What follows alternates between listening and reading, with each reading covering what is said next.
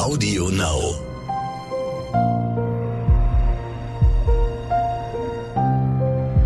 Verbrechen von nebenan. True Crime aus der Nachbarschaft.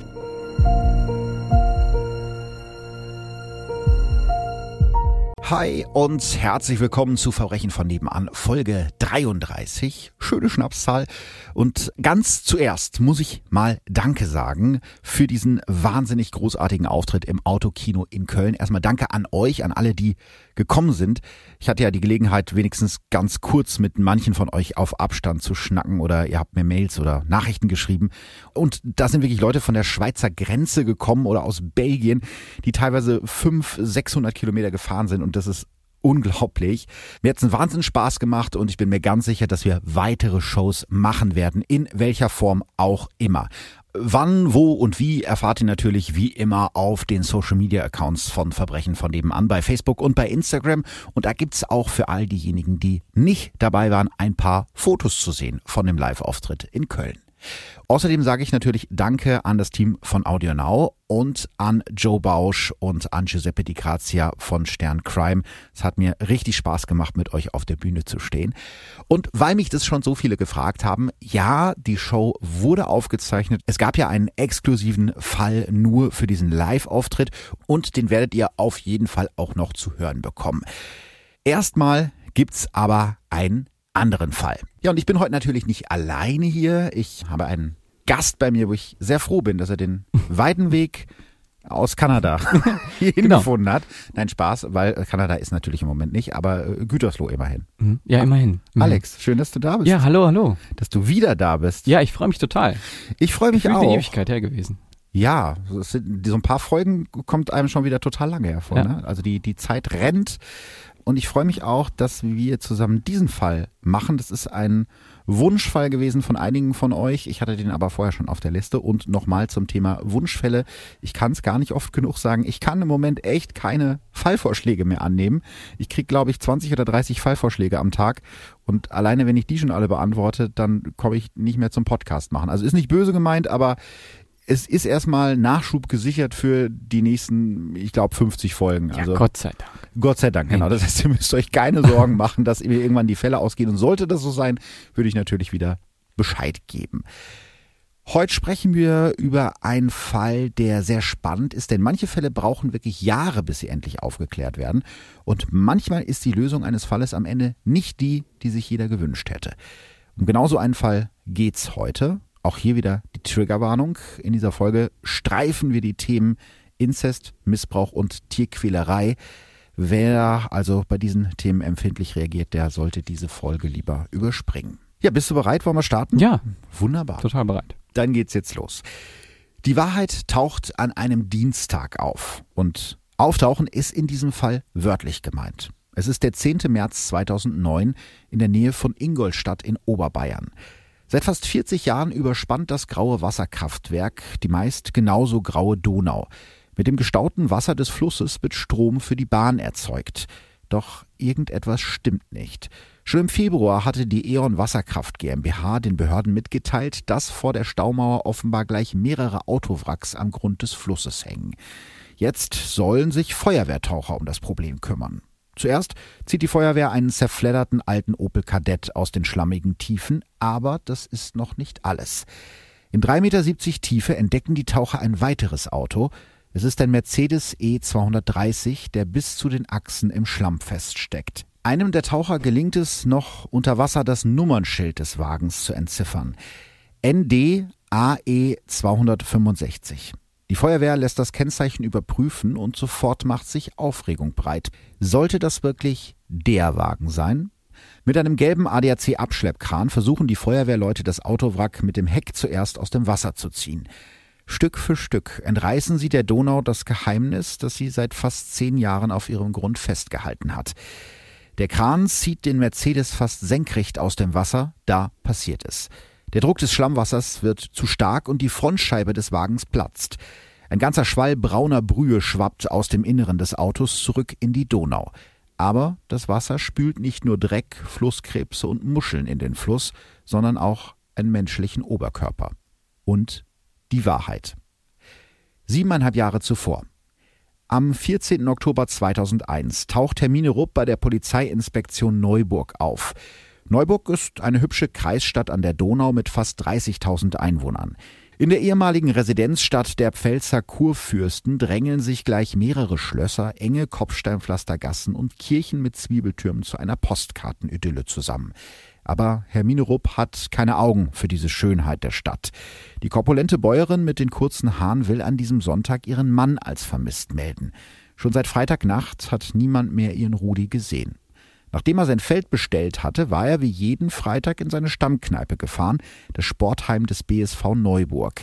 Das bestätigt auch der Wirt des Sportheimes. Rudi Rupp hat an diesem Abend wie immer am Stammtisch gesessen und wie immer abseits von den anderen. Und wie so oft hat Rudi anschreiben lassen. Acht große Weißbier und eine Schachtel HB. So gegen eins ist der Bauer zu seinem Wagen gewankt und wollte nach Hause. Der Wirt bietet ihm noch an, ihn mitzunehmen, aber das lehnt Rudi Rupp ab. Schließlich sind es nur wenige hundert Meter von der Kneipe zu seinem Hof. Er will selber fahren, so gut das eben nach so vielen Bieren geht. Beim Auspacken kracht er mit seinem Wagen fast in den Blumenkübel vor der Kneipe, dann biegt er rechts ab und verschwindet in die Nacht. Seitdem fehlt von Rudolf Rupp jede Spur. Ist das so ein, so ein Ding in den Bauern, dass man auch nochmal äh, sich wieder ins Auto setzt, wenn man so, ich will jetzt niemandem zu nahe treten, der vielleicht irgendwie wir wohnen so ja jetzt auch ein bisschen ländlicher hier, ne? Ähm, da sieht man das nicht so eng, oder? Oder war das früher? Ich, ja, ich glaube, mittlerweile ist das schon noch ein bisschen was anderes, aber wenn man so Erzählungen hört, so auch aus meiner genau. Familie. Also eher aus Erzählungen ja, ne? weiß ich das jetzt, ne? Also ich würde es nicht machen, aber ich weiß, dass es definitiv in Deutschland mal verbreiteter war, hm. dass man so gesagt hat, nach dem Frühshoppen so drei, vier Bier und ich glaube, gerade in Bayern, äh, da gab es doch mal diesen, ich glaube, das war damals der Ministerpräsident, der gesagt hat, naja, nach drei Maß kann man noch äh, durchaus Auto fahren. Also ist halt alles Definitionssache. Und wer ist denn jetzt der Rudolf Rupp? Wissen wir was über ihn? Du meinst außer, dass er gerne betrunken genau. Auto fährt? Ja. Ein bisschen was habe ich zusammentragen können. Äh, Rudolf Rupp, den alle nur Rudi nennen, wird 1949 geboren. Gemeinsam mit seiner Frau Hermine lebt er auf einem Bauernhof an der Schulstraße 32 im Neuburger Stadtteil Heinrichsheim. Die beiden haben zwei Töchter, die 16-jährige Manuela und die 15-jährige Andrea. Der graue Hof ist ziemlich heruntergekommen. Neben ein paar Schweinen leben noch sieben Hunde auf dem dreckigen Grundstück. Ein Schäferhund, ein Bullterrier und gleich mehrere Dobermänner. Dass Rudi Rupp Geldprobleme hat, das wissen fast alle der 2600 Einwohner des Dorfes. Einige seiner Felder musste er schon verkaufen, um irgendwie an Geld zu kommen. Er steht kurz vor einem Offenbarungseid, bei dem er alle seine Vermögensverhältnisse offenlegen muss und sich bei neuen Schulden sofort strafbar macht. In der Kneipe beschwert er sich immer wieder über seine faulen Weiber. Keine der drei Frauen auf seinem Hof hat einen festen Job. Auch sein Schwiegersohn Matthias, der 18-jährige Freund seiner älteren Tochter Manuela, geht nicht arbeiten. Mit dem hat Rudolf Rupp sowieso ein Problem. Mehrfach muss die Polizei anrücken, weil es auf dem Hof lautstarken Streit gibt. Rudolf Rupp ist ein Choleriker, einer, der keine Widerworte zulässt. Er will, dass der Nichtsnutz Matthias auszieht. Der junge Mann, der schwer alkoholkrank ist, zieht mehrfach aus und wieder ein, meist verbunden mit einem Polizeieinsatz. Manchmal kommt die Polizei auch, weil Andrea und Manuela wieder mal die Sonderschule geschwänzt haben. Die Nachbarn wollen mit den Rupps nichts zu tun haben, diesen Schlamperten, wie eine Nachbarin später erzählt. Wenn es wieder laut wird an der Schulstraße 32, dann lassen sie einfach die Rollladen runter. Überhaupt gibt es einige Gerüchte, die über Familie Rupp durchs Dorf wabern. Es geht um Missbrauch und auch um Inzest. Angeblich hat der alte Rupp ein Verhältnis mit einer seiner Töchter. Das würde auch erklären, warum er immer so viel Streit mit seinem Schwiegersohn hat. Wenn überhaupt, sieht man Rudi Rupp außerhalb seines Hofes nur auf seinem Stammplatz im Sportheim des BSV Neuburg, immer ein wenig abseits von den anderen. Keiner setzt sich gerne zu ihm, zu oft stolpert er direkt vom Stall ins Wirtshaus, lässt sich noch in Latzhose und Gummistiefeln auf den Stuhl an seinem Stammplatz fallen und müffelt vor sich hin. Außerdem wird Rudolf Rupp ziemlich schnell aggressiv und streitlustig, vor allem wenn er getrunken hat. Und Rudolf Rupp trinkt viel, selbst für bayerische Verhältnisse. Deshalb meiden ihn die meisten im Dorf, selbst am Stammtisch in der Kneipe sitzt er allein. Auch sonst sieht es mit seiner Gesundheit nicht besonders gut aus. Rudi Rupp ist mit 90 Kilo stark übergewichtig. Sein gerötetes Gesicht sieht älter aus als das eines 52-Jährigen. Er leidet an Diabetes und fürchtet sogar, dass ihm wegen der Krankheit Körperteile amputiert werden müssen.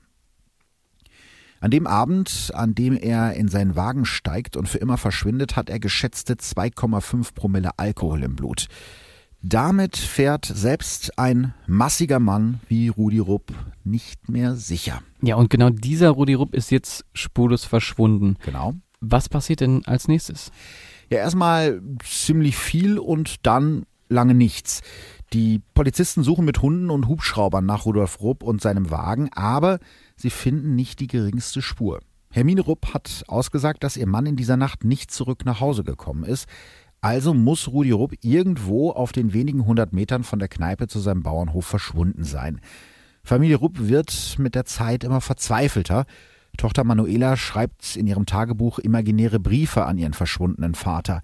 Komm doch wieder nach Hause, du fehlst mir sehr, wir vermissen dich. Ihre Schwester Andrea schreibt in ihr Tagebuch Lieber Gott, hast mein Papa nicht beschützt, magst mich wohl nicht. Ich vermisse ihn so. Warum? mit ganz vielen Fragezeichen. Ihre Mutter Hermine beauftragt sogar einen Wahrsager mit der Suche nach ihrem Mann Rudi, doch auch der kann ihr nicht helfen. Einmal ruft Hermine Rupp die Polizei. Sie ist sich sicher, den Wagen ihres Mannes auf der Straße gesehen zu haben. Das gleiche Modell, die gleiche Farbe und sogar die gleichen Beulen. Aber es ist nicht der Wagen von Rudolf Rupp. Der 52-jährige Landwirt bleibt verschwunden. Irgendwann versanden die Ermittlungen. Es gibt einfach keine Spur von dem Verschwundenen. Vielleicht war es ein Suizid, vermuten die Ermittler. Schließlich hatte Rudi Rupp Schulden und wegen seiner Diabetes Angst vor einer Amputation. Mehr als ein Jahr lang liegt die Vermisstenakte Rupp auf der Neuburger Polizeiinspektion, ohne dass sie jemand anfasst. Und das ändert sich wann? Im Februar 2003, äh, die Polizeiinspektion hat die Akte routinemäßig zur Kriminalpolizei weitergereicht und die Kollegen der Kripo finden die ganze Geschichte irgendwie komisch. Würde sich Rudolf Rupp wirklich etwas antun? So einer wie Rudi nicht, meint der Wirt seiner Stammkneipe. Und würde jemand, der vorhat, sich umzubringen, vorher noch sein Feld bestellen? Die Kriminalpolizei beginnt sich im Dorf umzuhören und hier kommen dann die Gerüchte ins Spiel. Familie Rupp ist für viele Bewohner von Heinrichsheim ein rotes Tuch. Diese ganze verlotterte Sippe mit dem cholerischen Rudi als Oberhaupt, die da auf diesem verdreckten Bauernhof wohnen, der saufende, zudringliche Landwirt ist vielen ein Dorn im Auge und seine verlotterte Familie ist einfach suspekt. Gerüchte gibt's ja immer, wenn jemand verschwindet. Da wird natürlich geredet. Erst hinter vorgehaltener Hand, dann immer lauter. Ah, ich würde mich nicht wundern, wenn die Rups den Vater totgeschlagen hätten, als er heimkam, besoffen wie immer, erzählt einer. Und da waren doch auch immer die Gerüchte um Rudi und seine Töchter. Wahrscheinlich hatte der alte Bauer sich an den Mädchen vergangen und sie missbraucht. Das könnte auch erklären, warum er auf seinen Schwiegersohn, den Matthias, so schlecht zu sprechen war. Der wollte ihm ja schließlich die Manuela wegnehmen. Aber was ist dann mit der Leiche passiert? Den Rudi Rupp hat schließlich seit mehr als einem Jahr niemand gefunden. Aber auch dafür haben die Leute im Dorf eine Erklärung. Den Rudi haben sie an die Hunde verfüttert. Sonst kriegen die die vielen Kläffer ja gar nicht satt. Oder vielleicht sogar direkt an die Schweine. Eine andere Nachbarin ergänzt, ich würde ja mal im Misthaufen auf dem Hof nachsehen. Diese Gerüchte werden die Ermittler der Kripo gehört haben, als sie beginnen, sich nach den Rups zu erkundigen. Einiges davon findet sich sogar in den Ermittlungsakten von damals. Auch die Töchter, die später zum Verschwinden ihres Vaters Rudolf Rupp vernommen werden, erzählen vor Gericht, dass die Beamten sie direkt auf diese Gerüchte angesprochen haben. Also das hört sich schon irgendwie so an, als hätten die wirklich überhaupt kein gutes Verhältnis zu den anderen Bewohnern dieses Dorfes. Nein, nicht wirklich. Und ich finde aber auch so, so von der Atmosphäre her ist das ja schon eine harte Nummer. Also zu behaupten, dass jemand seine Tochter missbraucht und so, das ist schon eine Ja, krasse Sache, finde ich. Das ist schon hardcore, aber ich glaube, jeder, der auf dem Land wohnt, kann das irgendwie nachvollziehen. Das gibt es in Städten, glaube ich, auch, aber nicht ganz so stark. Es wird halt immer viel geredet. Ne? Mhm. Gerade wenn jemand irgendwie anders ist und nicht so richtig in die Dorfgemeinschaft passt, da geht man dann auch mal schnell vom Schlimmsten aus. Ne? Mhm. Und das ist in dem Fall tatsächlich auch so, ja. Ja, ich meine, das ist das eine, aber die Gerüchte, die da jetzt natürlich äh, durchs Dorf wabern, die sind ja noch eine Spur heftiger. ja, ist ne? nochmal sehr viel heftiger. Und offensichtlich ja so heftig, dass äh, auch die Polizei beginnt, sich für diese Gerüchte zu, zu interessieren. Ja, und außer diesem Dorftratsch haben sie nichts anderes zu bieten? Oder? Du meinst jetzt die Ermittler? Hm? Ja, äh, nee, also eigentlich nicht. Und das, das finde ich so erschreckend, weil es gibt überhaupt gar keinen Hinweis, der sie irgendwie äh, auf die Familie führt, sondern eben nur diesen, du hast gerade schon gesagt, diesen Dorftratsch. Deshalb finde ich es umso erschreckender, dass im November 2003 über die Staatsanwaltschaft beim Ermittlungsrichter eine Genehmigung beantragt wird, die Telefone von Familie Rupp zu überwachen und der Ermittlungsrichter diese Genehmigung auch noch erteilt. Denn eine Telefonüberwachung darf in Deutschland eigentlich nur durchgeführt werden, wenn der begründete Verdacht einer schweren Straftat vorliegt. Ja, und ich finde, für einen begründeten Verdacht einer Straftat braucht es schon ein bisschen mehr als irgendwelche Mhm. Nachbarn, die sagen, Ja. naja, es könnte ja sein, dass der vielleicht. Ja, ne? genau. Ja, ist aber trotzdem passiert. Die äh, Telefone werden abgehört und zwar von allen drei Mitgliedern der Familie Rupp und auch vom Schwiegersohn Matthias. Und die werden in diesem Moment zu Tatverdächtigen. Dabei, das muss man ja auch nochmal festhalten, weiß ja zu dem Zeitpunkt überhaupt gar keiner, ob überhaupt eine Tat vorliegt. Also es könnte ja immer noch sein, dass der Suizid begangen hat oder dass er einfach einen Unfall hatte. Aber es wird davon ausgegangen, okay, es hat eine Straftat stattgefunden und diese vier Personen sind Mhm. tatverdächtig. Finden die Ermittler denn durch die Telefonüberwachung irgendwas heraus? Ja, offensichtlich nicht, denn sie stellen einen weiteren Antrag, um Beweise gegen Familie Rupp zu finden. Bisher haben sie keine gefunden und auch diesem Antrag wird stattgegeben. Der Ermittlungsrichter stellt einen Durchsuchungsbeschluss für den Bauernhof der Rupps an der Schulstraße 32 aus. Auch das ist eigentlich klar geregelt. Die Unverletzlichkeit der eigenen Wohnung steht sogar in Artikel 13 des Grundgesetzes. Deshalb muss jeder Eingriff in dieses Recht sehr gut begründet sein. Zum Beispiel, weil die Ermittler Beweise für eine Straftat suchen oder weil Gefahr im Verzug ist. Also das kennt man ja vielleicht aus manchen Tatorten. Ne? Da muss der Staatsanwalt immer ganz schnell irgendwas unterschreiben und erst dann dürfen die da auflaufen und Beweise sichern. Aber nochmal zur Erinnerung, zu diesem Zeitpunkt haben die Ermittler nicht mal einen Hinweis darauf, dass überhaupt eine Straftat vorliegt. Trotzdem tauchen am 13. Januar 2004 um 6 Uhr morgens ein Großaufgebot der Polizei und der zuständige Staatsanwalt auf dem Hof der Rups auf und führen eine Durchsuchung durch. Sie finden den Hof und die Scheune in einem erbärmlichen Zustand wieder. Besonders der Keller stinkt bestialisch. Kaum auszuhalten, so der Staatsanwalt. Mit einer Atemmaske über Mund und Nase untersucht ein Polizist die Kellerräume. Auf dem Kellerboden findet er einen verwahrlosten Schäferhund, der mit verfilztem Fell und vereiterten Ohren in seinem eigenen Kot liegt. Das Tier ist halb verhungert. Es ist ein furchtbares Bild und ich weiß nicht, sowas mit Tieren geht mir mal Hm. mega nah. Aber es ist natürlich kein Indiz für einen Mord, weil nur weil jemand Tiere schlecht behandelt, muss er Mhm. nicht deswegen den Vater umgebracht haben. Allerdings glauben die Ermittler, dass sie dieses fehlende Indiz im Rucksack von Tochter Andrea Rupp gefunden haben. In dem Rucksack entdecken sie das Portemonnaie und den Diabetikerausweis von Rudolf Rupp. Ein richtiger Beweis sieht anders aus. Ich meine, dass die den Hund schlecht behandeln, okay. Ne? Mir geht das auch nah, muss ich Ja. sagen. Ja, aber wie geht's da weiter? Ich meine, Beweise. Ja, ne? Also nur, genau, Fehlanzeige. Du fasst es ganz gut zusammen. Ich meine, wenn der Vater jetzt weg ist, äh, spricht ja nichts dagegen, dass der vielleicht sein Portemonnaie nicht mitgenommen hat und dass die Tochter das aufbewahrt. Das ist ja jetzt erstmal nichts Verdächtiges. Ja, das reicht den Ermittlern aber offensichtlich trotzdem, denn sie nehmen Mutter Hermine, die Töchter Manuela und Andrea Rupp und den Schwiegersohn Matthias fest. Die vier werden verhört, stundenlang und ohne Anwalt. Aber das ist doch überhaupt nicht erlaubt. Ja, auch das wissen wir eigentlich aus dem Tatort. Jeder Mensch, der als äh, Tatverdächtiger verhört wird, hat das Recht auf einen Anwalt. Allerdings sagen die Ermittler den Rups, dass sie nur als äh, Zeugen vernommen werden, um zur Klärung des Sachverhaltes beizutragen. Ich meine, gut, kann man machen. Dafür hätte man die Familie aber auch einfach vorladen können und sie nicht morgens um sechs aus dem Bett holen und zu einem Verhör zwingen müssen. Aber die Rups wehren sich nicht. Ich würde vermuten, dass sie sich auch gar nicht wirklich wehren können. Warum genau? Ja, weil sie den Ermittlern hoffnungslos unterlegen sind. Ein äh, Psychiater wird später bei Hermine Rupp einen Intelligenzquotienten von 53 feststellen. Hoppala. Ja, und er bescheinigt ihr, Zitat, eine Debilität im Grenzbereich zur Imbezilität. Ja, ich habe das mal irgendwann studiert, vor sehr langer Zeit. Ich wollte gerade sagen, bitte nochmal auf Deutsch. Ja, ja, genau. Ich muss es tatsächlich auch nochmal äh, nachgucken und habe zum Beispiel in einem älteren psychiatrischen Wörterbuch folgende Definition für Imbezilität gefunden. Imbezilität ist Schwachsinn mittleren Grades, angeboren oder früh erworben. Imbezile besitzen etwa den geistigen Entwicklungsstand eines Kindes vor der Pubertät. Also das habe nicht ich gesagt, sondern mhm. das habe ich so gefunden. Laut ihres Intelligenzquotienten leidet Hermine Rupp also an einer leichten bis mittleren geistigen Behinderung. Ihre kognitiven Fähigkeiten sind etwa auf dem Niveau eines neun bis zwölfjährigen Kindes. Auch ihre Töchter und ihr Schwiegersohn Matthias schneiden bei späteren IQ-Tests nicht viel besser ab. Ihre Intelligenzquotienten liegen zwischen 50 und 70. Also ich weiß, diese Intelligenzquotienten sind relativ umstritten, sie werden aber trotzdem in Verfahren ganz häufig angewandt, um auch die Schuldfähigkeit von Angeklagten zu prüfen.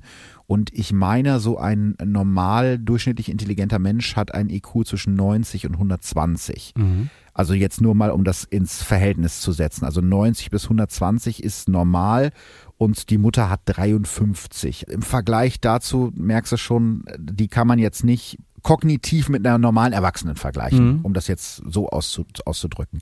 Das zeigt sich auch, wenn man sich Tonaufnahmen der Vernehmungen anhört. Keiner der vier ist in der Lage, komplizierte Fragen zu verstehen oder auch nur längere, vollständige Sätze zu bilden.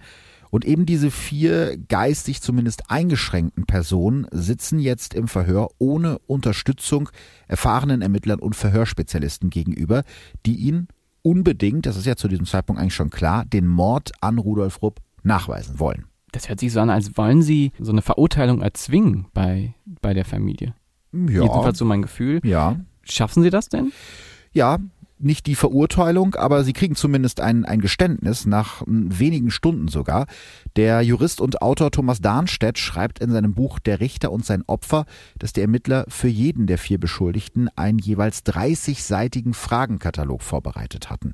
Dieser Katalog bietet sehr viele Details zum Tathergang den äh, die Ermittler eigentlich ja nicht mal ansatzweise belegen konnten. Also sie haben da schon eine Tat konstruiert, ohne wirklich Belege oder Beweise dafür zu haben. Ich lese mal ein paar von den Fragen vor, vielleicht fällt dir was auf. Also Frage 1. Ist Rupp an diesem Abend nicht doch betrunken nach Hause gekommen? Kam es zum Streit? Ist er dabei vielleicht gefallen? Und dann, haben Sie dann etwa Angst bekommen und nicht mehr gewusst, was Sie tun sollten? Fällt dir irgendwas auf bei den Fragen? Das sind definitiv alles Suggestivfragen.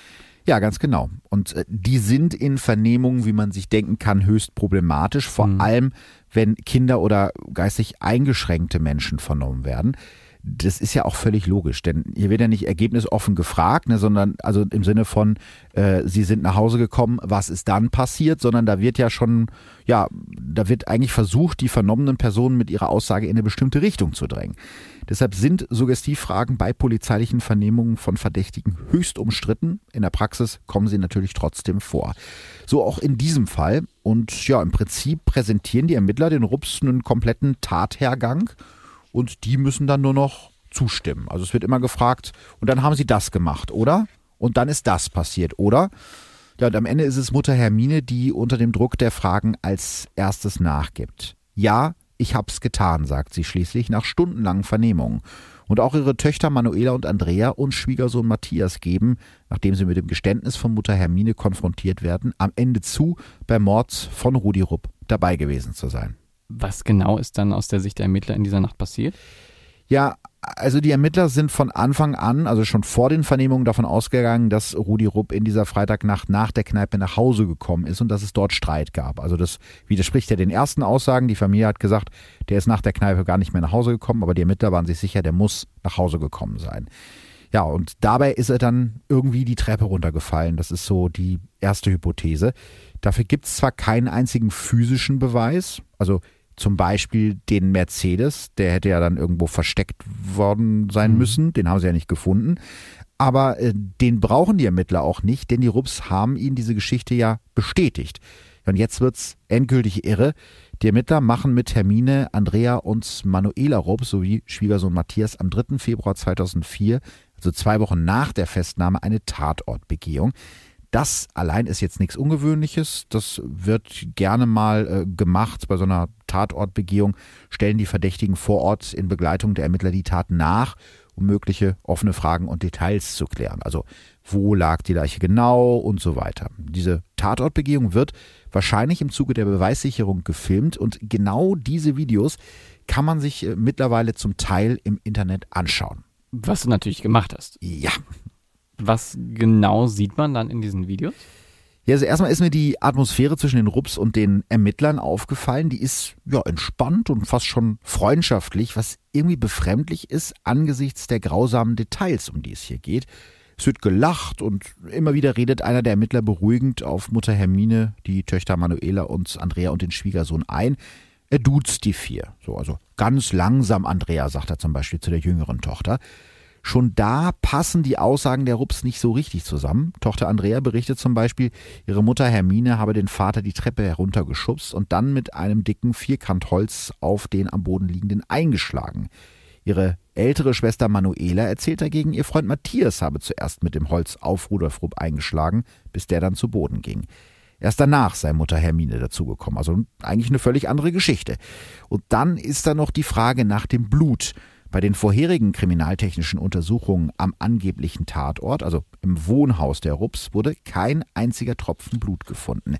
Wenn die angeblichen Täter aber wirklich mit einer Holzlatte auf den Kopf von Rudolf Rupp eingeprügelt haben, dann muss der 52-Jährige stark geblutet haben. Auch zwei Jahre nach der Tat wären solche Blutspritzer noch gut nachweisbar, vor allem in einer so, ja, ich sag mal, wenig gereinigten Umgebung wie im Haus der Rups. Immer wieder fragt der Ermittler deshalb in dem Video den Schwiegersohn, und als du ihn von der Treppe gezogen hast, da war kein Blut. Matthias schüttelt den Kopf. Also liefert ihm der Ermittler selbst die Erklärung für das fehlende Blut. Also da war jetzt keine offene Wunde. Matthias bestätigt das. Und äh, du merkst auch, dass gerade Matthias Schwierigkeiten hat, irgendwie, ja, ich sag das jetzt mal salopp, einen geraden Satz zu sprechen. Immer wieder fehlen ihm Worte oder er beginnt dann einfach zu stottern. Und dann sind die Ermittler immer sehr, ja, ich sag mal, hilfsbereit zur Stelle und helfen ihm dann mit Nachfragen auf die, mhm. auf die Sprünge. Also wenn ich das gerade so höre, dann kriege ich total innerliche Unruhe, wie sie denen quasi was auftischen und äh, aufgrund dessen, da sie das vielleicht nicht so mitbekommen oder nicht so durchdenken können, dass sie eben da sich in was verwickeln, was sie überhaupt nicht getan haben. Das heißt, die zimmern sich jetzt sozusagen irgendwie einen Tathergang zusammen. Ja, und der klingt am Ende ja wie ein schlechter Horrorfilm. Wenn ihr empfindlich seid, äh, überspringt die nächsten drei Minuten am besten. Das ist jetzt wirklich eine heftige Szene. Es ist nachts um kurz nach eins, als Rudi Rupp schwer angetrunken von seinem Kneipenbesuch nach Hause kommt, wo seine Mörder schon auf ihn warten. Der 52-Jährige hat rund 2,5 Promille Alkohol im Blut und Schwierigkeiten, sich auf den Beinen zu halten. Als er gerade im Treppenhaus ist, trifft ihn der erste Schlag. Schwiegersohn Matthias, angetrieben vom abgrundtiefen Hass gegen den Haustyrann, zieht Rudi von hinten ein schweres 70 Zentimeter langes und 5 Zentimeter dickes Vierkantholz über den Schädel. Der Landwirt geht sofort zu Boden, wo Matthias weiter auf ihn einprügelt.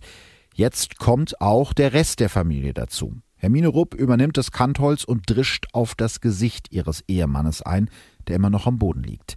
Die beiden Töchter Manuela und Andrea treten außerdem auf den Körper von Rudolf Rupp ein. Dabei fließt kein Tropfen Blut. Danach schleppt Matthias den massigen, mehr als 90 Kilo schweren Körper von Rudi Rupp alleine in den Keller.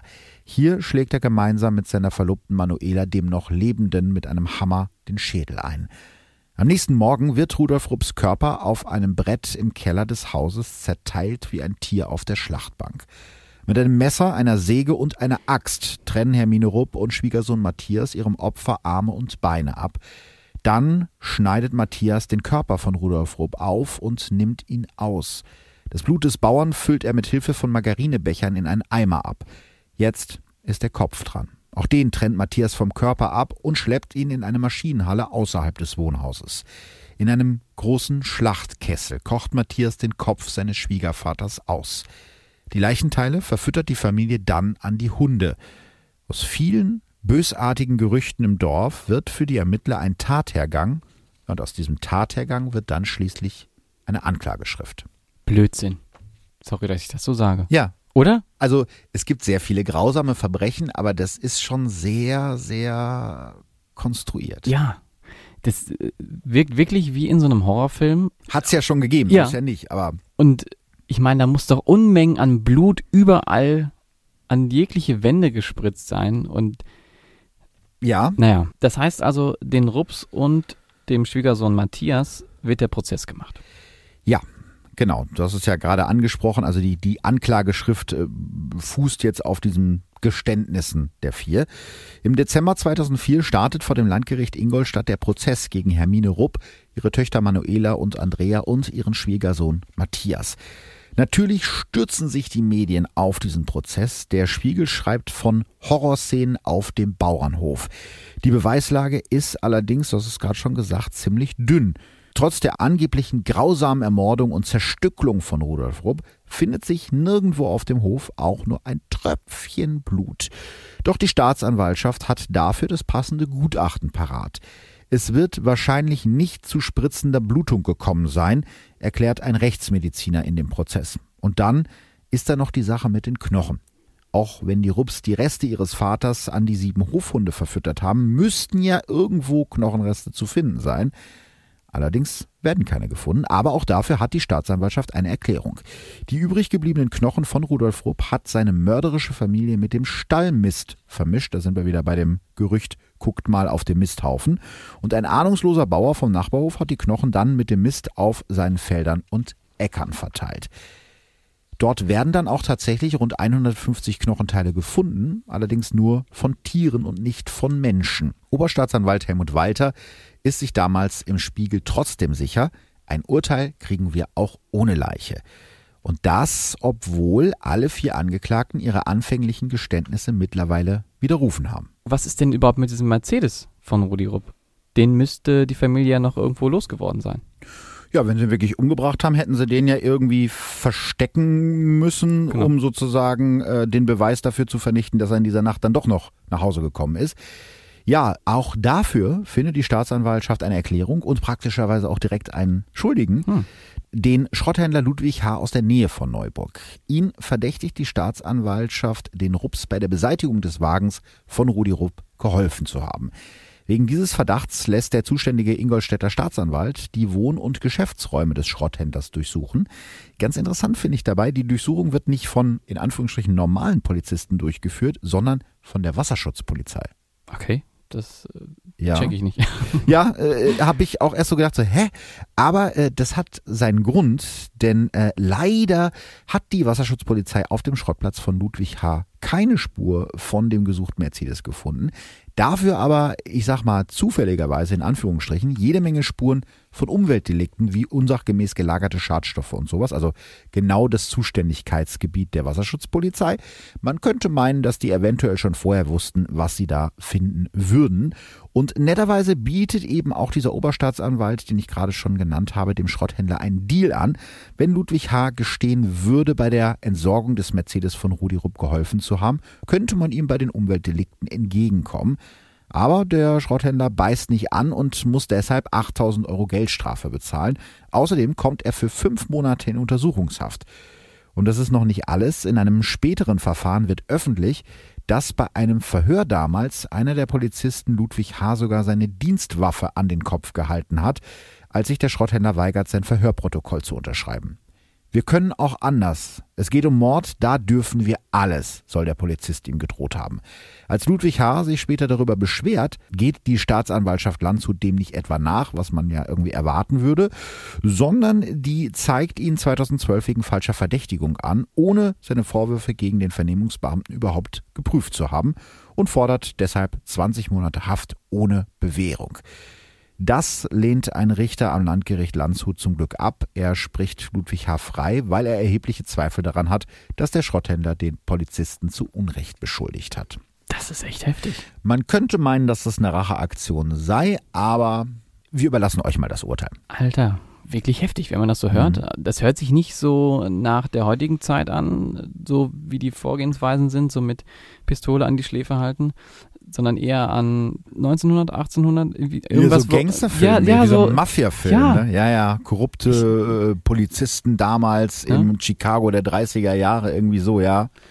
Ist schwer vorstellbar, dass das vor wenigen Ja. Jahren in Deutschland passiert ist, das stimmt. Genau so. Ähm, aber lass uns mal zurück zum Prozess. Was glaubt denn die Staatsanwaltschaft, was das Motiv für den Mord an Rudolf Rupp war? Ja, so eine Mischung aus allem irgendwie, ne? Also zum einen soll Rudi Rupp ein echter Haustyrann gewesen sein, der seiner ganzen Familie und vor allem seinen Schwiegersohn das Leben zur Hölle gemacht hat. Ein Zitat, alkoholkranker Tyrann, der seine Familie demütigte, wenn immer ihm der Sinn danach stand. Das würde sich zumindest mit den Zeugenaussagen, ja, oder mit diesem Tratsch aus der, aus der Nachbarschaft decken. Außerdem geben Manuela und Andrea bei Befragungen durch einen Gerichtsarzt an, dass ihr Vater sie sexuell missbraucht hat. Alle vier Angeklagten haben also laut Staatsanwaltschaft einen riesigen Hass auf ihren Ehemann, Vater und Schwiegervater und haben ihn deshalb ermordet. Davon ist die Staatsanwaltschaft überzeugt. Wie lautet dann am Ende das Urteil? Je achteinhalb Jahre Haft wegen Totschlags für Hermine Rupp und ihren Ex-Schwiegersohn Matthias, der sich mittlerweile von Manuela Rupp getrennt hat. Die beiden Töchter Manuela und Andrea werden nach Jugendstrafrecht verurteilt, weil sie zum Zeitpunkt der Tat 16 bzw. 15 Jahre alt waren. Sie bekommen dreieinhalb bzw. zweieinhalb Jahre Jugendstrafe wegen Beihilfe durch Unterlassung. Das Urteil fällt am 13. Mai 2005 und alle vier kommen ins Gefängnis. Die Gerechtigkeit, in Anführungsstrichen, hat gesiegt und die Geschichte gerät in Vergessenheit bis zum 10. März 2009. Als das Auto in der Donau gefunden wird. Ja, ganz genau. Du hast es dir wahrscheinlich schon gedacht und äh, unsere schlauen Hörer auch. Der Mercedes E230 mit dem Nummernschild NDAE 265 ist der seit siebeneinhalb Jahren verschwundene Wagen von Rudolf Rupp. Und in dem Auto ist der ermordete Landwirt. Zumindest das, was von ihm übrig geblieben ist. Durch das Brechen der Frontscheibe und die Schlammlawine ist sein Skelett ja auseinandergerissen worden. Doch insgesamt hat die kalte Donau den Leichnam erstaunlich gut konserviert. Muscheln haben sich in Rudolf Rupps Kleidung verbissen. In der Nasenhöhle krabbelt ein Flusskrebs. Seine Versichertenkarte und ein paar D-Mark in Münzen stecken noch in seiner Hosentasche. Und es bleiben einige Rätsel. Der Autoschlüssel des Mercedes steckt zum Beispiel nicht im Zündschloss des Wagens, sondern bei Rudolf Rupp in der Hosentasche. Also ist er nicht selbst mit dem Mercedes in den Fluss gefahren? Ja, das ist halt die Frage. Also, das könnte man so auslegen, ja. Allerdings könnte ich mir auch vorstellen, dass er betrunken mit dem Wagen in den Fluss gefahren ist. Wir wissen, er hat ja ungefähr 2,5 Promille Alkohol im Blut und dann relativ langsam versunken ist. Vielleicht hat er ja in seiner Panik den Schlüssel abgezogen, weil er irgendwie gehofft hat, sich aus dem sinkenden Mercedes zu befreien. Aber das ist, wie wir wissen, nicht so leicht, weil ja der Wasserdruck von außen gegen die, Die Türen ne? drückt. Mhm. Und ich habe mal gelesen, falls ihr mal in diese Situation kommt, dann müsst ihr entweder die Scheibe zerschlagen oder runterkurbeln, damit sich das Ganze ausgleicht, das Wasser in den Wagen strömt und erst dann kann man die Tür aufmachen. Mhm. Also erst wenn der Wagen vollständig vollgelaufen ist. Also kann ja sein, er war irgendwie betrunken und ist dann in, in Panik geraten. Wahrscheinlich war er auch nicht so ganz Herr seiner Sinne. Aber es gibt noch eine andere Sache, die seltsam ist an der Auffindesituation. Die Leiche von Rudolf Rupp wird nicht sitzend auf dem Fahrersitz gefunden, sondern davor im Fußraum. Und zwar mit dem Rücken zum Lenkrad und mit dem Kinn auf dem Autositz. Könnte man allerdings auch mit einer Panikreaktion erklären. Also er hat sich praktisch abgeschnallt, den Mhm. Autoschlüssel abgezogen und hat irgendwie versucht, aus dem Auto zu klettern, aber dann hat er es nicht geschafft und ist halt, ja, da dann verstorben. Oder eben es war tatsächlich ein Suizid. Das kann ja auch sein.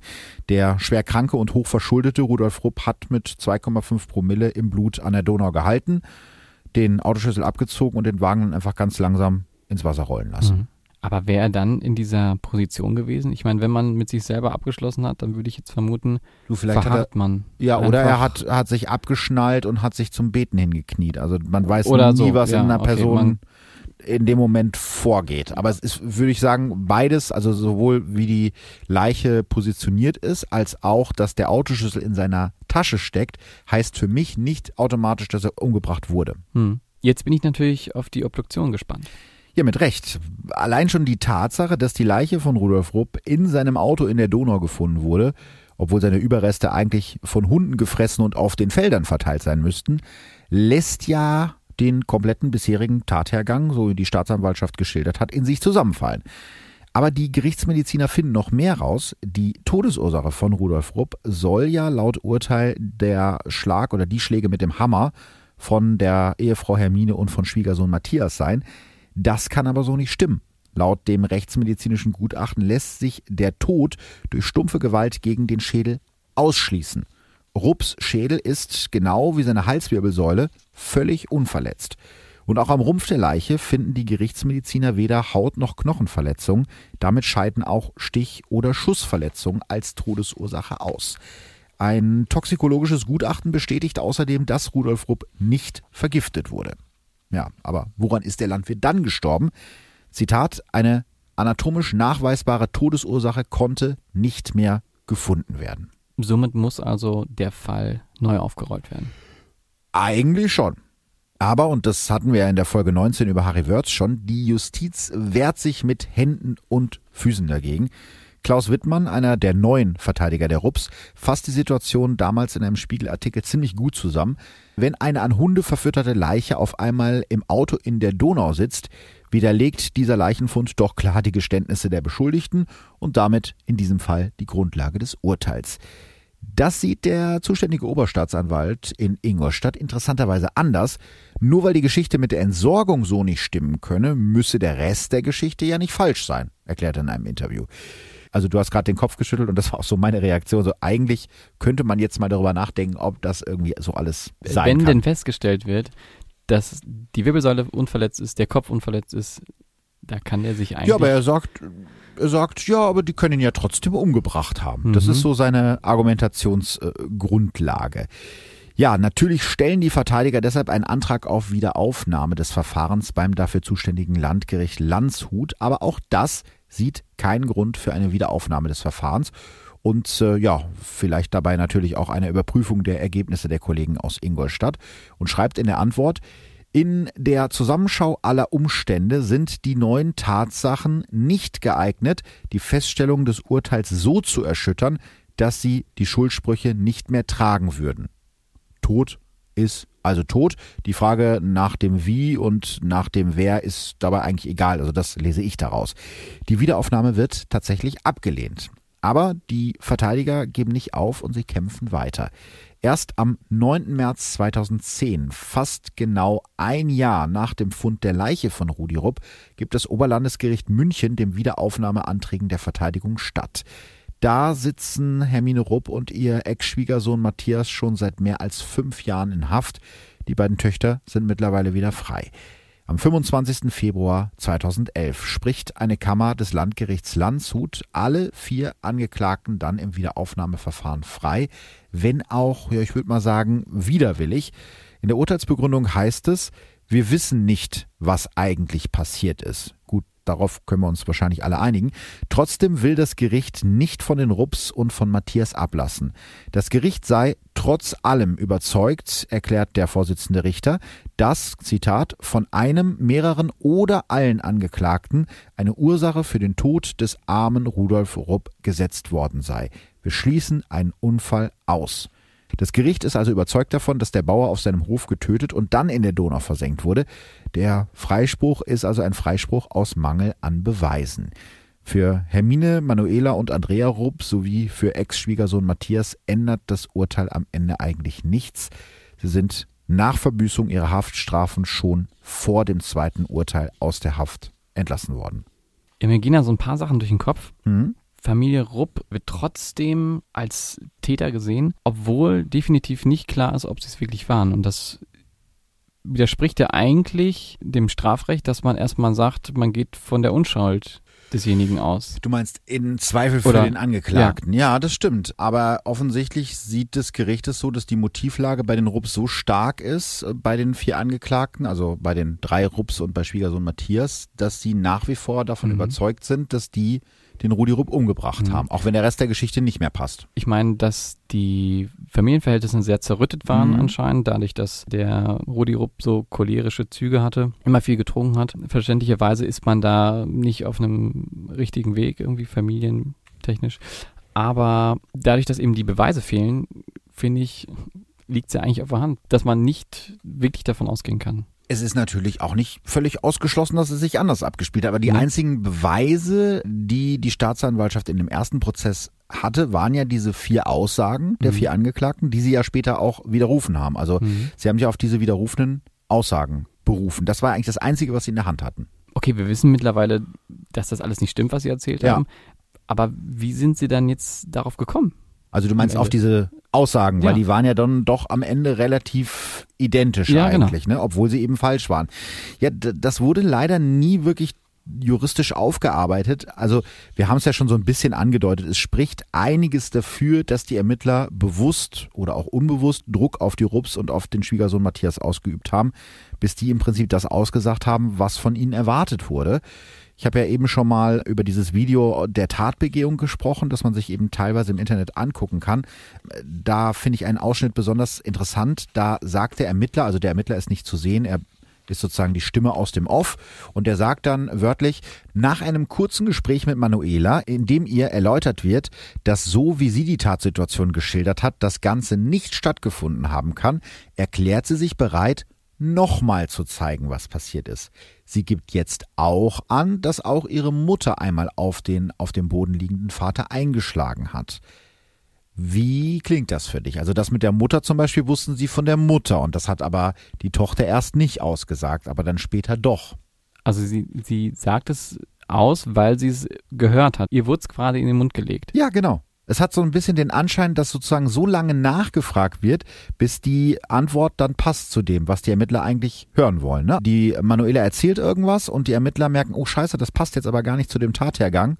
Passt so ein bisschen zu diesen Suggestivfragen. Ja, die genau. Und dann wird einfach nochmal gefragt und dann wird gesagt, naja, Manuela, aber so wie du das gerade erzählt hast, so kann das aber nicht gewesen Ah, sein. ja, stimmt, sagt sie sich wahrscheinlich. Genau, das muss doch so und so gewesen sein. Mhm. Dann sagt sie, ah, ja, mm, ja, es war doch genauso. Und du darfst ja eben auch nicht vergessen, dass alle vier einen IQ zwischen 50 und 70 hatten. Also vom geistigen Stand her haben da ja vier Kinder im Alter zwischen 9 und 12 gesessen, die stundenlang immer und immer wieder, das ist gerade schon gesagt, mit Suggestivfragen vernommen worden sind. Ich meine, wenn man das immer wieder gesagt bekommt, kann ich mir gut vorstellen, dass man besonders so als, ich sag mal, als Kind oder in einem Zustand, Ja. äh, wie diese eben waren, dass man sich dann auch überlegt, ja, das, das stimmt. Richtig. Ja? Und ist das überhaupt erlaubt, sowas? Na, es ist zumindest nicht verboten. Also es gibt da den Absatz 136a der Strafprozessordnung. Da heißt es, die Freiheit der Willensentschließung und der Willensbetätigung des Beschuldigten darf nicht beeinträchtigt werden durch zum Beispiel Täuschung. Das ist ein bisschen schwammig. Also richtig verboten sind diese Suggestivfragen in einer Vernehmung nicht. Vor allem, weil die vier ja offiziell nicht als Beschuldigte, sondern als Zeugen befragt wurden. Das ist ja noch so ein weiterer Twist. Wenn die einen Anwalt dabei gehabt hätten, was die ja eigentlich hätten müssen, da sie ja eigentlich schon als Verdächtige befragt wurden, hätte der Anwalt sofort einschreiten können, sagen, Suggestivfrage so nicht. Hatten die aber nicht. Die sind ja offiziell nur als Zeuge vernommen worden. Und da war halt keiner dabei, der sozusagen eingreifen konnte. Also Ist das so eine äh, Grauzone, die häufig ja, gemacht wird? ja, es, ist- ob sie häufig gemacht wird, will ich jetzt nicht sagen, aber es ist auf jeden Fall eine, eine Grauzone, dass gesagt wird, wieso, wir haben doch nur eine Zeugenbefragung durchgeführt. Ja, die Frage ist natürlich auch, wie man das moralisch bewerten will. Also rechtlich hast du gerade schon gesagt, ist es eine Grauzone, es ist jetzt nicht richtig verboten, aber moralisch ist natürlich eine andere Frage. Der Buchautor und Aussagepsychologe Professor Günther Köhnken, ein Experte für Falschaussagen, hat für Spiegel TV die Videos der Tatrekonstruktion ausgewertet und sagt, ich bin sprachlos. In dem Beispiel der Aussage von Tochter Manuela, die ich jetzt gerade eben kurz vorgestellt habe, bemängelt er vor allem, dass das Video zwischendurch gestoppt wird. Weil in der Zwischenzeit äh, reden die Ermittler mit Manuela und sie ändert ihre Aussage, aber man weiß nicht, was in der Zwischenzeit passiert ist. Das heißt, sie erzählt was, die Ermittler merken, okay, hm, das stimmt, das passt alles nicht so Machen wir zusammen. auf Wir machen mal auf Pause, dann Mhm. reden wir nochmal mit ihr und dann auf einmal sagt sie das, Was was besser, genau, was eben ein Zufall. Also wie und warum Manuela ihre Aussage geändert hat, das zeigt das Video natürlich nicht. Wir können darüber nur spekulieren, aber Die Aussage des Schrotthändlers Ludwig H., dem die Ermittler ja eine Waffe an den Kopf gehalten haben, um ihn zu einer passenden, ja, passenden Aussage zu bewegen, die lässt ziemlich tief blicken. Henning Ernst Müller, Professor für Strafrecht an der Uni Regensburg, sagt zum Beispiel über die Vernehmungen im Fall Rupp, so kann man niemanden vernehmen. Wenn ich mir so überlege, dass man als Polizist oder als Ermittler darauf bedacht ist, die Wahrheit herauszufinden, sich aber solcher Hilfsmittel betätigt und quasi nur die falsche Wahrheit in Anführungsstrichen äh, herausfindet, verfehlt man doch irgendwie seinen Beruf in dem Moment. Wobei ich glaube tatsächlich, also ich möchte niemanden von den Ermittlern, auch aus der Staatsanwaltschaft, vorwerfen, dass die ähm, wissentlich die jetzt in eine falsche Ecke gedrängt haben, einfach weil sie irgendein äh, Opfer brauchten, sondern ich kann mir schon vorstellen, dass die Ermittler zu diesem Zeitpunkt wirklich fest davon überzeugt mhm. waren, die müssen das gewesen sein. Und wir brauchen jetzt, die müssen nur noch gestehen. Die, mhm. Ich glaube, das war dann so eine Art self-fulfilling prophecy, mhm. dass die das irgendwann selber geglaubt haben. Und mhm. ich könnte mir auch vorstellen, dass die Rups das irgendwann selber geglaubt haben, weil ja, die eben nur eingeschränkt geistig die Fähigkeiten hatten, um überhaupt zu verstehen, was da gerade um die herum passiert. Und das ist ja ein Phänomen, was auch bei Kindern auftaucht, in so Befragungen zum Beispiel. Du kannst solchen Leuten wirklich eine falsche Erinnerung einpflanzen. Echt? Ja, also gerade bei Kindern und bei geistig, äh, ich sag mal, nicht so hochintelligenten Personen ist es so, wenn du das oft genug wiederholst und äh, immer suggestiv in diese Richtung drängst, nicht bei jedem, aber es ist durchaus möglich, da falsche Erinnerungen einzupflanzen. Da hat es zum Beispiel ganz schlimme Missbrauchsurteile gegeben, wo Kinder ausgesagt haben, sie sind missbraucht worden und am Ende stellte sich raus, das kann alles gar nicht stimmen. Das war dann irgendeine übereifrige mhm. Psychiaterin oder auch eine Nachbarin. Gibt es auch eine großartige Folge von Zeitverbrechen zu, mhm. wo genau dieses Thema behandelt wird. Die glauben dann irgendwann selber, die Kinder, Wie dass das so passiert ist. das bitte? Jemand mhm. dann so einen Gedanken einzupflanzen? Ist auch nicht immer irgendwie wissentlich oder willentlich. Ne? Ja. Also der Befragende mhm. ist davon überzeugt, dass er die Wahrheit kennt und drängt praktisch unbewusst den Befragten in, in diese Wahrheit rein. Ich könnte mir auch vorstellen, dass derjenige oder der, derjenige, der da fragt, auch davon ausgeht, dass das Kind das vielleicht auch gar nicht sagen möchte ja. und man das Kind irgendwie dazu bringen möchte, das zu ja. sagen oder sich zu trauen, das zu sagen. Und das ja. ist genauso diese, diese Schwierigkeit und diese Grauzone. Du solltest natürlich das Opfer dazu bringen oder den Zeugen dazu bringen, dass er die Wahrheit sagt, aber ohne ihm vorzugeben, mhm. was er zu sagen genau. hat. Also eben nicht dieses, ja, der ist doch dann gefallen, oder? Mhm. Und dann ist doch die Mama gekommen und hat doch die Dachlatte. Das war doch so, oder? Weil, ne, damit mhm. kommt es ja, eben. wenn sie zu, das sagen. Dann, genau, und dann ja. kommt es eben zu dieser völlig irren Situation, dass da vier Leute unabhängig voneinander in Anführungsstrichen einen Tathergang geschildert haben, der so ja definitiv nicht passiert sein kann. Wahnsinn. Haben die Rups denn dann am Ende eine Entschädigung für das Fehlurteil bekommen? Nee. Wir haben ja schon mal in Folge 19 über Entschädigungen für zu Unrecht Inhaftierte gesprochen und äh, mit wie wenig Geld man da rauskommt. Für einen Tag unschuldig im Knast bekommst du vom Staat 25 Euro, wenn du Glück hast. Das haben die Rups aber nicht. Direkt nach dem Urteil fordern die Verteidiger der Rups Haftentschädigung in Höhe von insgesamt 122.000 Euro. Das lehnt das Landgericht ab. Mit der Begründung, die vier Angeklagten, das finde ich den Knaller, wären durch ihre Falschaussagen selbst schuld daran, dass sie im Gefängnis gelandet sind. Wie diese Aussagen zustande gekommen sind und dass alle vier ihre Aussagen schon vor dem Start des ersten Prozesses zurückgezogen haben, das ist dem Gericht ja offensichtlich egal. Dagegen legen die Verteidiger der RUPS Beschwerde ein und gehen sogar bis vor das Bundesverfassungsgericht und den Europäischen Gerichtshof für Menschenrechte. Ohne Erfolg, alle Beschwerden werden abgelehnt. Gab es denn wenigstens mal eine Entschuldigung? Auch das gab es nicht. Der Jurist Thomas Darnstedt schreibt in seinem Buch über Fehlurteile, die Wasserleiche aus der Donau wäre geeignet gewesen, den größten Justizskandal in der bayerischen Geschichte auszulösen. Kein anderer Fall ist aktenkundig, in dem eine ganze Familie als Mörderbande verurteilt wurde, wegen einer Tat, die nicht nur aberwitzig und unglaubwürdig, sondern frei erfunden war. Doch es gab keinen Skandal, die Justiz ging ihren Geschäften weiter nach, als wäre nichts geschehen. Und das äh, finde ich wirklich krass, denn eigentlich sollte man sich zumindest dann bei solchen heftigen Fehlurteilen mal Gedanken machen, wie konnte das passieren mhm. und was hätte ich am Ende vielleicht anders machen können.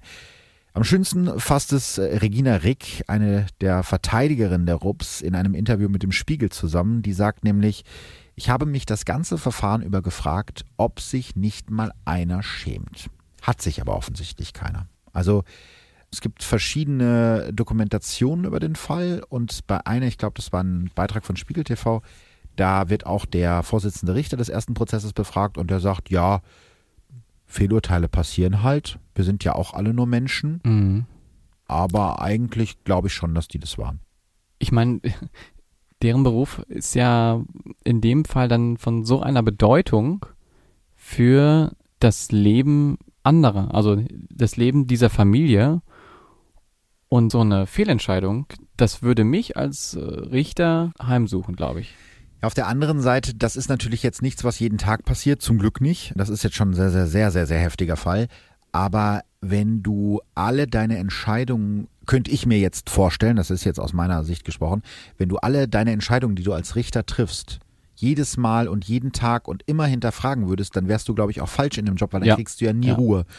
Also es, Hast du auch recht. ne, ja. du musst ja irgendwann auch mal sagen können, so, das war jetzt so, ich habe Mhm. mein Möglichstes getan und jetzt ist auch mal gut, weil sonst schleppst du das ja alles jahrelang mit dir rum. Wobei ich mir schon vorstellen könnte, dass manche Richter auch nach Jahren noch Fälle haben, wo die im Nachhinein denken, der war's, aber ich konnte ihn nicht Ja. verurteilen Ja. oder ich bin mir doch nicht mehr so sicher. So, weißt du, das ist halt auch kein einfacher Job. Aber gerade in dem Fall, wo so ganz offensichtlich das ja nicht stimmen kann, da hätte man schon sagen können, da haben wir uns ein bisschen Mhm. verrannt. Aber man sieht ja auch in vielen Fällen, dass sich dann die Verantwortlichen das vielleicht nicht eingestehen Mhm. wollen. Vielleicht auch, weil sie in der Öffentlichkeit dann vielleicht in so einem Fall, in so einem schweren Fall vielleicht sogar zerrissen werden. Ja, durch das, irgendwelche Artikel und so ja, weiter. wurden sie jetzt sowieso. Ja, wurden sie sowieso. Ja, wurden sie in dem Fall sowieso, klar, das war ja offensichtlich, aber es hat mich auch sehr stark an Harry Wörz erinnert, Mhm. weil da war es wirklich auch so, Jo. dass die Justiz sich da wirklich mit Händen und Klauen gewehrt hat, irgendwie dieses Fehlurteil überhaupt erstmal anzuerkennen und den Fall überhaupt wieder aufzurollen. Das war ja auch schon so ein Gewiggel, da überhaupt hinzukommen, dass der Fall wieder aufgerollt wird. Und für die Rups hat es am Ende des Tages nichts geändert. Die haben ihre Haftstrafe abgesessen. Mhm. Die waren ja schon frei, als dieser Wiederaufnahmeprozess dann endlich zu Ende gegangen ist. Den hat das eigentlich nichts gebracht, außer viel Schmerz und Mhm. Leid und Jahre im Gefängnis. Ja, jetzt haben wir äh, sehr schwere Kost irgendwie heute gehabt. Vielleicht, äh, das habe ich ja äh, schon mal erwähnt, ich finde das bei äh, Darf es ein bisschen Mord sein, bei meinem österreichischen Lieblingspodcast, das schön, die haben am Ende immer noch was Schönes zum Abschluss, dass man so ein bisschen runterkommt von dieser ganzen Crime-Schiene. Und das möchte ich an dieser Stelle mal nutzen, um eine häufig gestellte Hörerfrage einfach mal auch an dich weiterzureichen. Oh. Denn bei so Instagram Live-Videos kommt häufiger mal die Frage, warst du oder äh, wart ihr schon mal in Real Life mit einem Verbrechen konfrontiert, ja? Und da könnte ich mir vorstellen, dass du eine Geschichte, die du mir neulich schon erzählt hast, dass du die jetzt eventuell an dieser Stelle anbringen könntest. Die würde sehr gut passen, glaube ich. Ja, ähm, wenn du die gerne hören möchtest, dann erzähle ich dir es nochmal. Also ich gern. kenne sie ja schon, aber du kannst sie gerne jetzt den Zuhörern Ja. erzählen, äh, denn ich finde die Geschichte ist wirklich großartig. Ich versuche sie mal kurz zu halten. Ja, okay. Und zwar geht es darum, dass mir mein Fahrrad geklaut wurde. Mhm. Es wurde mir ähm, aus einem Bereich geklaut, der abgesperrt war durch ein Tor. Äh, das Fahrrad konnte ich leider dort selber nicht irgendwo anschließen. Ich hatte es auch selber nicht nochmal irgendwie umkettet oder dass man, wie man es kennt, so Gedacht, es steht hinter einem Genau, hohen es steht Zaun, hinter da kann nichts passieren. Da kann nichts passieren. Ja. Und eines Tages komme ich dann dahin, will mit meinem Fahrrad fahren und es ist einfach weg. Ja, hat mich natürlich ziemlich geärgert und ich habe immer wieder geguckt in der Stadt, sehe ich es irgendwo oder eBay Kleinanzeigen. Ne? Haben Freunde von mir wirklich mal ihr Fahrrad wiedergefunden bei eBay Kleinanzeigen? Ja. Wahnsinn. Okay. Mit, sind mit Polizei dann dahin gefahren und haben denjenigen festgenommen. Das Cool. war aber wirklich großes Glück, ja. Ja. ja, und das dachte ich nämlich auch, dass vielleicht derjenige denkt, Ja. ja, komm, ich verhöker das Ding, aber war nicht so. Sorry für die Unterbrechung, aber es ist ja jetzt nicht so ein mega teures E-Bike gewesen. Das Es ist war so nicht mega teuer. Es war ein gebrauchtes Ding. Ja. Habe ich zu Weihnachten bekommen. Ich war mega froh drum. Und es, es war so ein, so ein Allerweltsfahrrad. Ja. So, ein, so ein schwarzes Darmfahrrad, äh, wie man es kennt. Dann war ich bei der Arbeit und äh, so aus dem Fenster und sehe dann da mein Fahrrad. Also vermeintlich im Mhm. ersten Moment mein Fahrrad. Denk so, hm, okay, gleiche Form, Farbe. Und äh, dann gucke ich weiter auf dieses Fahrrad und derjenige, der das Fahrrad da abgestellt hatte, wühlte noch an seinen Klamotten oder an seiner Tasche rum, die Mhm. hinten auf dem Gepäckträger stand. Und dachte ich so, das kann nicht sein, das ist doch mein Schloss. Ja. Und dann gehe ich da hin Kurze Frage, warst du dir in dem Moment, wie, wie sicher warst du dir in dem Moment, dass das dein Fahrrad Ich ist? war mir super sicher. Okay, also. Sonst wäre ich, glaube ich, nicht hingegangen. Okay. Also sind, ich habe mir auch schon viele Mal darüber Gedanken gemacht, was mache ich, wenn ich denjenigen sehe? Ja. Was mache ich, wenn ich sehe, wie der an mir vorbeifährt? Renne ich dem hinterher? Ja. Springe ich dem ins Rad? musstest du jetzt gar nicht. Ne? Musste ich gar nicht, weil das Fahrrad stand ja schon. Und dann Ja. bin ich da hingegangen. Wo haben sie denn dieses Fahrrad her? Ja, wie habe ich dieses Fahrrad her? Ja, wo haben sie denn dieses Fahrrad her? Ich glaube nicht, dass es ihnen gehört. Wie? Ich habe es gefunden. Ach so, sie haben es gefunden. Okay. Natürlich. Wo haben sie es denn gefunden? Ja, auf den Gleisen. Oh, auf den Gleisen, ja. Was machen sie denn auf den Gleisen? Fahrradfahren. Ja, anscheinend. ähm, ja, ich wollte nach Dortmund fahren. Ach, sie wollten nach Dortmund fahren. Okay, und bevor sie nach Hat er Dortmund gesagt, fahren, ob er mit dem Zug oder mit dem Fahrrad nach Dortmund fahren wollte? er wollte wahrscheinlich mit dem Zug nach Dortmund. Und hat dann aus dem Zug gesehen, oh, da liegt ein Fahrrad, das nehme ich mir mit. Nee, tatsächlich, bevor er nach Ah. Dortmund fahren wollte, hat er auf, dem, Ah. auf den Gleisen ein Okay. Fahrrad liegen sehen und dachte sich, ja, das nehme ich Ja. doch mal mit. Ja, nachvollziehbar. Und da habe ich gesagt, ja, klar, hm, natürlich. Ich würde sagen, wir rufen jetzt einfach mal die Polizei an und gucken mal, was sie sagt. Ja, und er dann so, nee, nee, bitte nicht. Und dann habe ich ihm noch gesagt, oder ich habe ihm unterstellt, sie haben das doch geklaut. Das ist genau mein Fahrrad. Ich sehe das doch hier. Da ist ein Fahrradschloss dran. Machen Sie doch mal das Fahrradschloss auf. Es war so ein Fahrradschloss mit äh, einem Zahlenschloss dran. Und äh, er konnte es natürlich nicht aufmachen, weil der Einzige, der diesen Code kannte, war ich. Und das war mein Ass im Ärmel, denn hätte ich äh, die Polizei gerufen, was ich am Ende nicht gemacht habe, beweisen müssen. dann hätte ich natürlich irgendwie beweisen müssen, ist es mein Fahrrad, Ja. dann hätte ich natürlich auch Fotos raussuchen können, aber in dem Moment hätte ich dann auch sagen können, einer von beiden kann jetzt dieses Schloss öffnen und das wäre ich gewesen. Am Ende von der Geschichte habe ich aber dann gesagt, sie lassen jetzt einfach das Fahrrad hier stehen oder sie übergeben mir dieses Fahrrad und wir lassen was mit der Polizei. Und ich glaube, da war auch ganz glücklich drüber. dass er du war, den gesiezt hast und dass du so Ja. höflich warst. Ich war natürlich noch in Arbeitsklamotte Ja, und äh, da musste ich natürlich auch ein bisschen Etikette wahren. wolltest jetzt richtig in deinen Arbeitsklamotten Die ganzen Leute haben auch schon ja. geguckt. Äh, als ich dann das, äh, das Thema mit der Polizei angebracht habe, da haben Ja. alle geguckt, oh Gott, die Polizei, die Oh. Polizei, was ist denn da Ja, passiert? in ne? Passiert nicht so viel. Ich habe tatsächlich auch ein bisschen lauter gesprochen, Ja. weil ich dachte, okay, dann hole ich mir ein paar Leute ja, ja. dazu, Das dass er ein bisschen unsicher Ja. wird und so. Ja, dann habe ich dieses Fahrrad mitgenommen und äh, habe es dann verwahrt, bis ich dann Feierabend machen konnte und bin dann mit meinem Fahrrad nach Hause gefahren. hat er sich entschuldigt? Nein, Aber er hat ja nicht in, zugegeben, in seinen Augen hat er es ja nicht geklaut. Ah, okay, er hat's ja und hat es gefunden und hat es auch noch beschworen, dass er es eben nicht geklaut hat.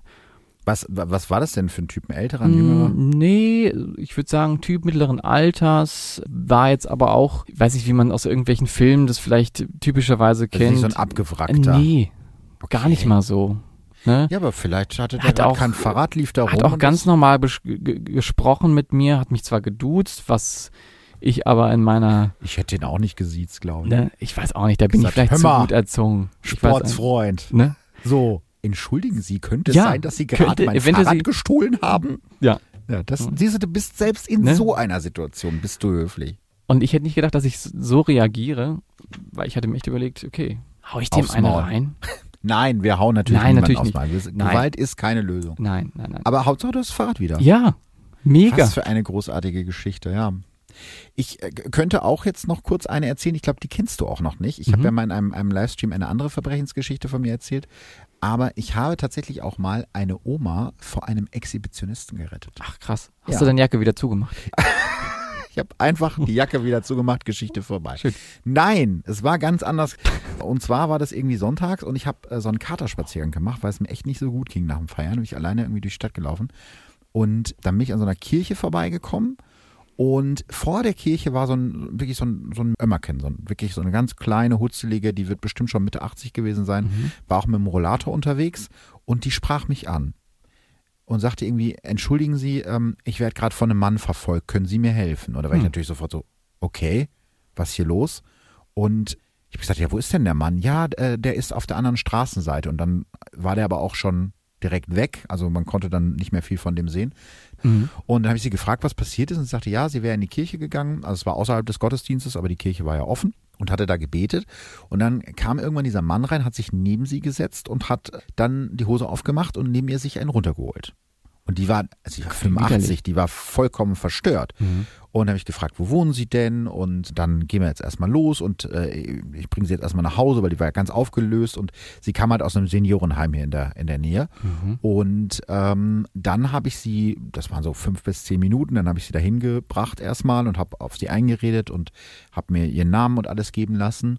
Und in dem Moment dann, wo ich sie da sozusagen gerade schon hingebracht hatte, sagte sie, ja, der ist da noch, der steht wieder auf der anderen Straßenseite, der guckt uns zu. Ach, krass. Weil er hatte wahrscheinlich nochmal auf eine Gelegenheit irgendwie gewartet oder was. Und dann habe ich sie da in Anführungsstrichen nur kurz abgestellt, äh, habe dann einer Pflegerin gesagt, hier, Frau so und so, die gehört ja ne, bei Ihnen Mhm. ins Heim und äh, oder in die Pflegeeinrichtung und bin dann nochmal direkt raus und habe geguckt, ob der da noch steht und Mhm. er stand tatsächlich da noch und wollte gerade gehen und dann habe ich ihn einfach wirklich so laut über die Straße, so wie du es gerade gesagt hast, also laut angesprochen, so ey, was ist los hier? Ne? Und dann guckte der mich so ganz perplex an. Kenne ich dich gar nicht. Ja, die, das, da habe ich auch gar nicht so drüber nachgedacht. Und ich gesagt so, was war denn das hier gerade und so, ne? Und dann hat er so getan, als ob er von nichts wüsste. Und ich habe dann, Mhm. bin dann immer lauter geworden, weil ich eben auch gehofft habe, dass andere eben darauf Mhm. aufmerksam werden. Und der war dann auch mega aggro. Also der war so echt so ein bisschen abgerissener Typ und so. Mhm. Und der hat mich so richtig böse angeguckt mit den Augen. Also mir war in dem Moment schon klar, dass der da irgendwie was mit zu tun hatte, weil warum sollte sich diese alte Dame das ausdenken, ne? Und da habe ich noch zu ihm gesagt, so, ey, was soll das? Das geht gar nicht, ist mega ekelhaft von dir, lass die alte Frau in Ruhe und so. Und dann baute der sich vor mir auf und dann hatte ich wirklich Glück, weil in dem Moment kam dann wirklich so ein Assi, so ein Assi in Anführungsstrichen, so ein Disco-Pumper, stieg da aus seinem tiefer gelegten Dreier BMW und der kriegte das mit. Und dann kam der auch mit dazu und sagt so, so alte Frauen machen geht gar nicht, Alter, ne? Und dann hatte der, hat der Angst gekriegt, der Exhibitionist und ist abgezischt. Und in dem Moment habe ich erst realisiert, okay, ich rufe jetzt mal besser die Polizei. Mhm. Und die haben den dann auch gecasht noch, weil der war jetzt gerade, ne, also die waren da in der Nähe direkt und haben den eingesammelt. Zum Glück. Und dann haben die meine Zeugenaussage aufgenommen und die Zeugenaussage von der alten Dame und dann musste ich irgendwann nochmal auf die Wache Mhm. und musste dann, wie man das so aus dem Film kennt, aus so Fotos den auswählen, der es war. Ach, krass. Und ich hatte voll Angst, weil das war da schon irgendwie drei oder vier Wochen her, dass ich da das dann nicht mehr weiß, wie der aussah. Und ich habe mir dann immer wieder so versucht, das so einzuprägen, wie der aussah. Und ich habe den dann identifizieren können und Mhm. der war auch schon für solche Vergehen bekannt. Ich weiß allerdings leider nicht, wie es ausgegangen Ach, ist. schade. Das wäre natürlich jetzt schön gewesen, wenn man es jetzt gewusst Ja, hätte. aber das äh, erfährt man dann leider meistens nicht. Mhm. Aber ja, an diesem dann eigentlich verkaterten Sonntag habe ich mich ein bisschen, genau, habe ich mich ein bisschen wie ein Held gefühlt und äh, ja, war jetzt nicht mega Schön. spektakulär. Ich hätte jetzt gerne noch von der Prügelei und von Explosionen erzählt. Das Mhm. war es jetzt nicht. Aber äh, ja, in so einem Moment bin, wächst man dann, so wie du jetzt auch in dem, ne, als du Ja. da hingegangen bist, man ist dann anders, als man normalerweise Ja, wäre. total. Ich war auch komplett im Film. Ja, man Ne? ist voll im Modus. ich habe ne? mir halt, wie- schon gesagt, vorher gesagt, äh, was ich machen würde, wenn ich den sehen würde. Aber ich habe dann, ja, komplett straight reagiert, habe ihn angesprochen, war laut, also habe ihn nicht angeschrien, aber habe mir eben so ein bisschen Verhör geschafft, Mhm. äh, verschafft. du hast dir und- Verhör verschafft? Äh, äh, Ge- Gehör, Gehör, Entschuldigung. Ich habe mir Verhör verschafft.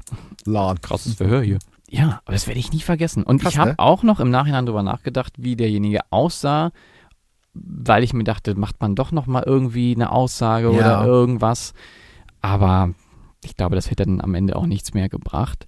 Ja, Ich habe mein Fahrrad wieder. das ist die Hauptsache. ne? Fahrrad Wäre ist natürlich doof, da. wenn er jetzt weiter so macht, aber vielleicht hat das auch so ein Also, bisschen ihn, Ich ihn gehe jetzt mal nicht davon aus, dass das ein professioneller Fahrraddieb Nee, ist, sah, der er das, sah auch nicht danach aus. der das Fahrrad klaut und dann damit durch dieselbe Stadt Nee. fährt, wo er es geklaut hat, Ich habe mir schon überlegt, man sprayt das vielleicht um oder irgendwas, das Ja. funktioniert, aber ist ja auch egal. so schlau war er ganz offensichtlich nicht. Wäre jetzt natürlich interessant, unter den Zuhörern gibt es irgendwelche Zuhörer, die vielleicht Polizisten sind oder die vielleicht in der Materie besser Ja. bewandert sind? Gute Frage. Was Ne? macht man jetzt? Soll, soll man, man den da? jetzt noch anzeigen oder Genau. nicht? Oder hätte das überhaupt was gebracht, wenn ich da die Stimmt. Polizei gerufen hätte? Was hätten die denn gemacht? Hätten die gesagt, ist das ihr Fahrrad? Dann hätte ich das gesagt. Ja, aber du hast, es, du hast ja den, Ne? de, den Diebstahl nicht angezeigt. genau, ne? ich habe es eben nicht angezeigt. Was wäre dann dabei rumgekommen? Oder hätten die gesagt, bitte einigen Sie sich, wir haben Besseres zu tun?